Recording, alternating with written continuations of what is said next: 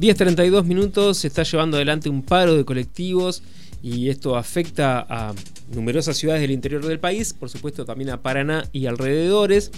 Y como sucede cada vez que hay paro, cada vez más eh, se va mm, intensificando la demanda del ferrocarril, del servicio ferroviario de pasajeros. Sí, sí. Vamos a ver cómo está hoy esta situación. Vamos a preguntarle a Nelson Saltini, que es trabajador ferroviario, delegado de la Unión Ferroviaria, ¿Qué tal, Nelson? Buenos días, te saludamos Alfredo Hoffman y Jorge Luna. ¿Qué tal? ¿Cómo andan? Un saludo para usted, para su audiencia. Bueno, muchas gracias por atendernos. Nos decías hoy más temprano, eh, fuera de aire, que muchísima demanda en el día de hoy en el ferrocarril que va hasta, hasta la picada. Y sí, con todos los paros, vamos a decir, el tren es un, un auxilio porque vos viste los precios de remito para el trabajador. Eh, es algo que, que un flotador, vamos a decir, que, que, se le tira en estos días. Y sí, 230 personas, un poco más, eh, vinieron hoy. ¿En, ¿En total en todos los eh, servicios? No, no, no, no, en el primer servicio que, que, llega eh, antes de las 8 acá a Paraná. ¿Y ahora vuelve al mediodía? ¿Vuelve para, a salir? ¿Cómo es el horario? Y sí, sale, después salió otro que no sé cómo, cómo habrá estado el movimiento, pero siempre hay a las 8 menos 5 y ahora sale el próximo 13.30 que se va a ir lleno porque van todos los empleados públicos, toda la, el más, calcula que por 3 pesos, 5 pesos vas hasta eh, Verdú. Sale 3 pesos hasta Colonia Avellaneda y 5 pesos hasta Verdú, ¿no? Hasta Verdú, exactamente, esa es la tarifa. ¿Y 230 personas son eh, van sentadas o tienen que ir paradas alguna? No, no, no, te llevas. Va bajando y subiendo gente, ¿no? Pero, qué sé yo, llevas 70, 60 personas paradas. Ah, impresionante. Eh, Jorge. Que no, que no, claro, no se puede decirle que no suban en función de, de la necesidad. Y de, en función de esta necesidad, por ahí se prevé así aumentar en la frecuencia, modificar más, modificar horarios no, pero sí lo que es este, o porque si no, y, aumentar la frecuencia de los, del, del tren. No, no, no, no, nunca se pone eh, otra frecuencia porque de nosotros dependemos todo de Buenos Aires, ya está programado y ah, no no se sale de, eso. Y sí, a la gente trata, uno, viste, en, esto, en estos días trata de no dejar parado a nada, no dejar a nadie, porque así que se, de, la gente se entiende y bueno, se viene un poquito apretadito, pero eh, no es tanto tampoco, se viene cómodo igual, ¿viste? No es como un colectivo, entra mucha gente, son cuatro vagones. Claro, ¿y qué, qué, recomendaciones le hacen a la gente que vaya temprano, porque hay que hacer cola? Que, ¿Cómo, cómo es el, la situación?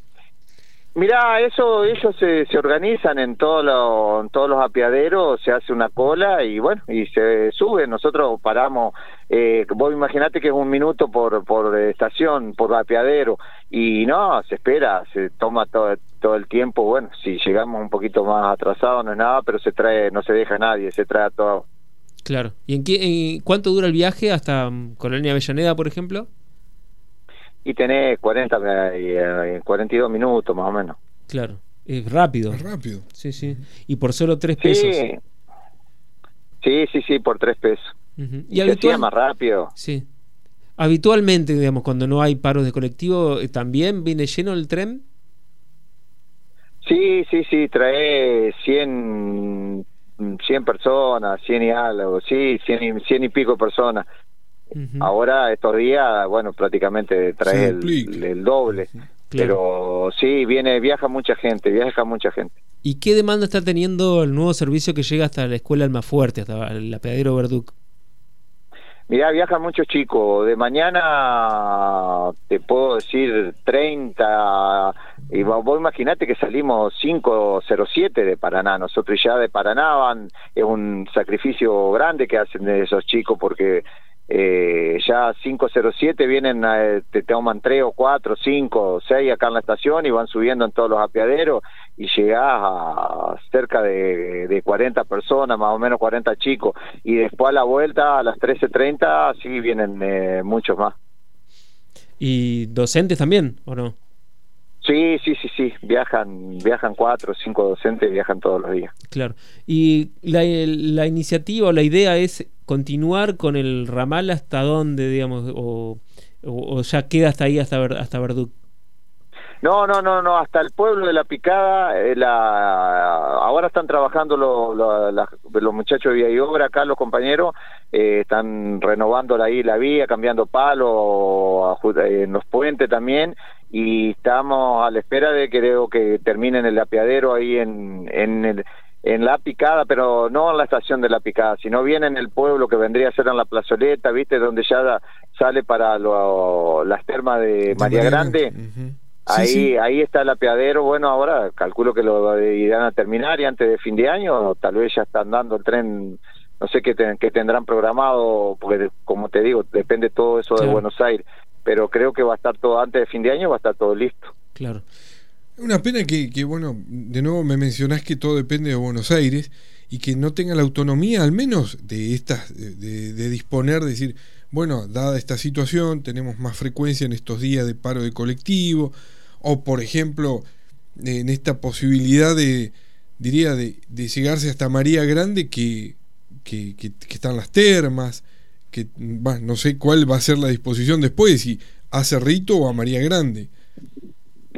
Y eh, lo que está para continuar, que estaba renovado de la época de, de Uribarri, vamos a decir, de la época de la UEFA, de la provincia, es para Cerrito.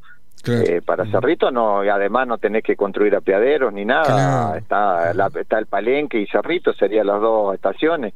Y creo que si siguen van a, eh, no, no es muy difícil continuar no es muy difícil continuar para, para Cerrito.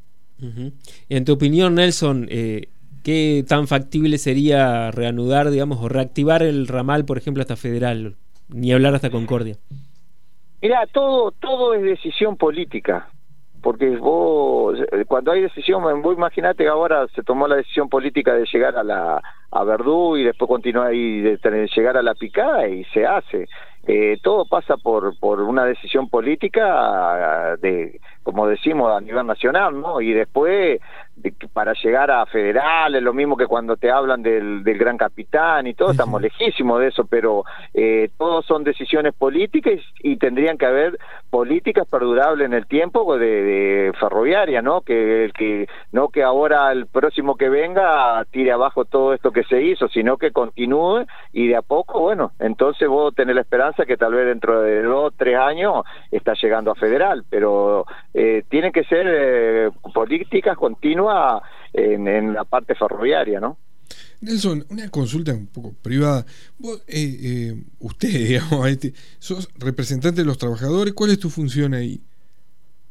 Yo soy delegado. Gremial. Delegado y, y, soy miembro de la comisión ejecutiva que de Entre Ríos.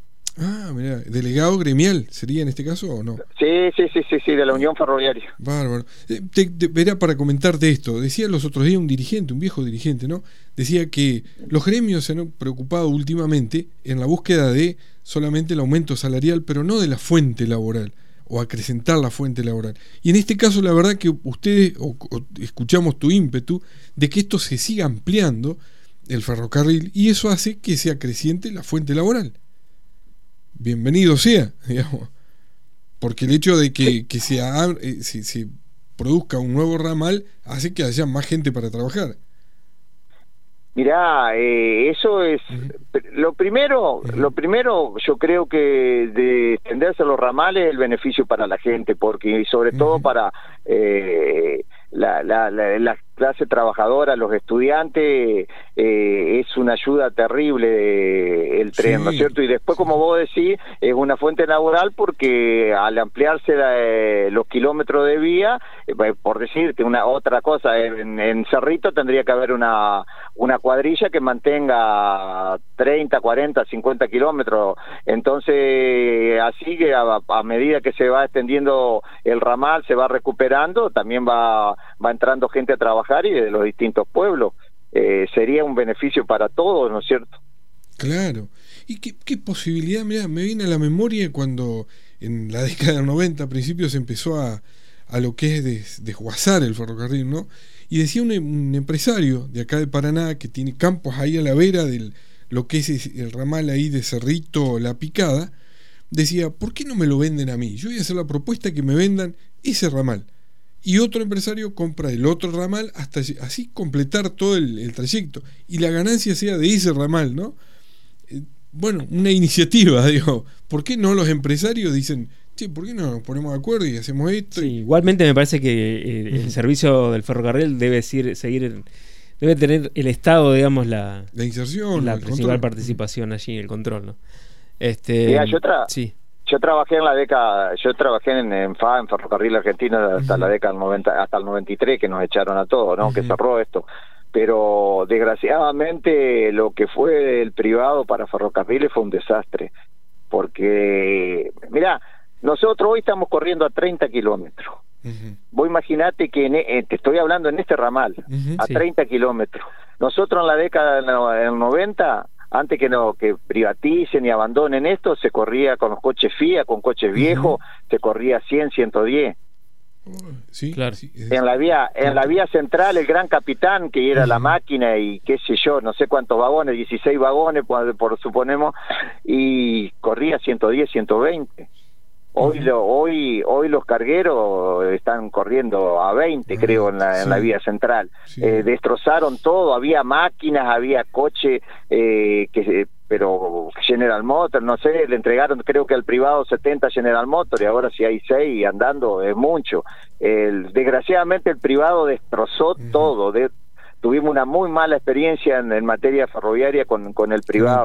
Por eso te digo que el, Estado tiene que mantenerlo, y pero prestar un buen servicio y, hacer una buena empresa.